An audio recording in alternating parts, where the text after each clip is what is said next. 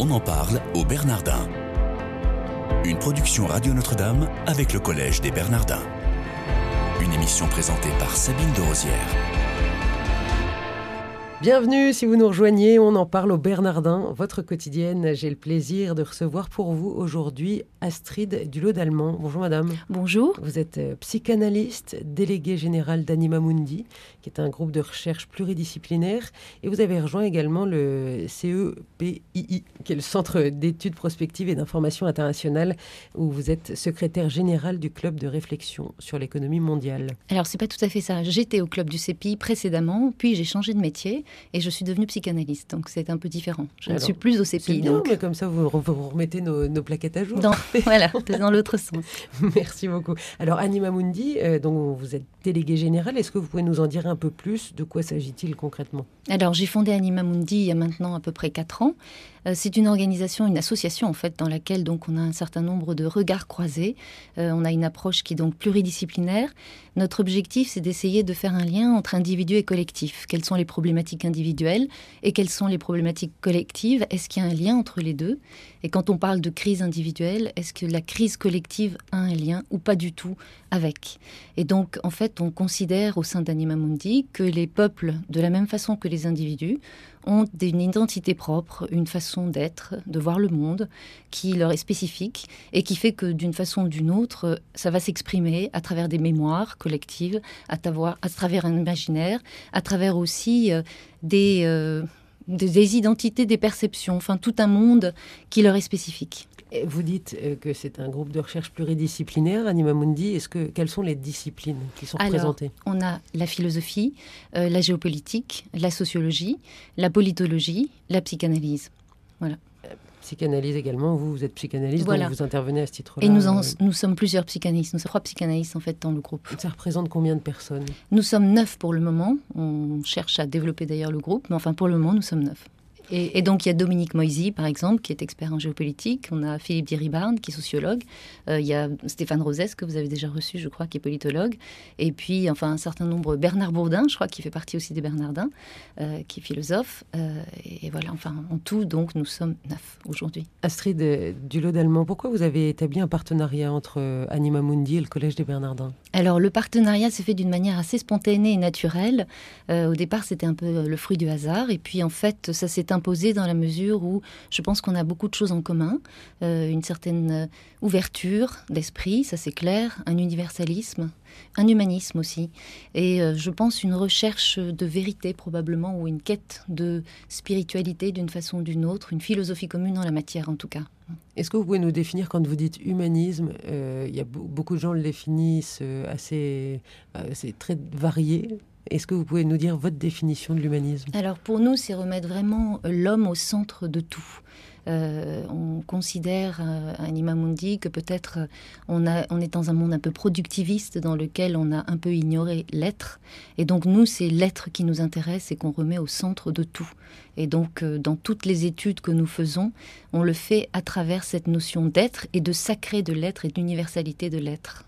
Vous avez participé à un séminaire Mémoire, identité, imaginaire des peuples européens. Quel était son objectif? Alors le séminaire en fait avait pour objectif d'étudier à travers euh, six pays au départ euh, la façon de fonctionner de ces différents pays. Est-ce qu'il y a des perceptions communes? Est-ce qu'on a une conscience commune? Est-ce qu'on a en Europe quelque chose qui serait d'une conscience européenne ou pas du tout? Euh, Quelles sont nos différences? Quelles sont nos divergences? Donc on avait une première année sur une étude plus spécifique par pays pour essayer de définir les identités de ces pays. Et ensuite, dans la deuxième partie, de manière transversale, comment est-ce que euh, s'articule ce que l'on pense avoir en commun sur euh, notre notion de l'autorité, de la politique, de l'argent, de l'économie, euh, notre relation au monde, enfin tout ce qui peut préciser notre façon de fonctionner, et la religion bien entendu, et donc euh, la défense, enfin tous, tous les grands thèmes en fait sur lesquels on pense avoir quelque chose en commun. Est-ce que c'est véritablement notre définition est-elle commune ou pas du tout? Et qu'est-ce qui nous différencie si par hasard euh, elle n'est elle est pas commune. Donc, vaste sujet, évidemment. Oui. Vous l'avez dit, six clair. pays ont été, ont été finalement disséqués Oui, au niveau de leur, au niveau de leur, de leur identité, de leur imaginaire. Est-ce qu'il y a une petite réponse à apporter? Est-ce que vous pouvez nous dire s'il y a une conscience commune sur les six pays que vous avez travaillé Alors, moi, je dirais plutôt qu'il y a des identités très différentes. Ce que moi, j'appelle des moi. C'est peut-être la particularité de mon approche à moi. Euh, C'est-à-dire qu'en fait, on se rend compte que chaque peuple a... Le moi versus sur moi. Hein, oui, oui, tout à fait. Une façon, une identité propre, une façon de voir le monde, de concevoir les choses, et une façon du coup de concevoir sa relation à l'Europe qui lui est propre et qui est vraiment absolument pas la même.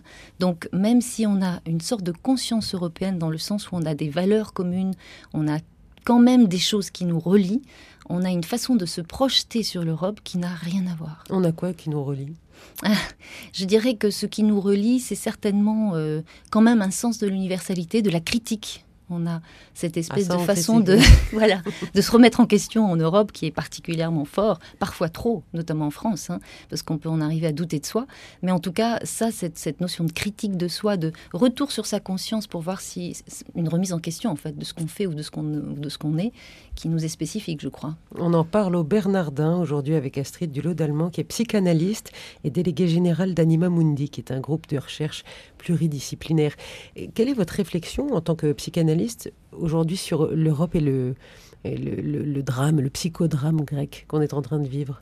Oui, en fait, pour moi, le psychodrame grec est vraiment euh, exactement l'expression de ce que j'ai pu observer ou ce qu'on a pu observer dans le séminaire. C'est-à-dire que dans mon approche, moi en tout cas dans la façon dont j'ai conçu euh, mon texte d'intervention euh, au colloque, euh, j'ai distingué trois façons de, voir le monde et la projection de chaque pays en Europe. La France, elle, elle est mue par le pourquoi.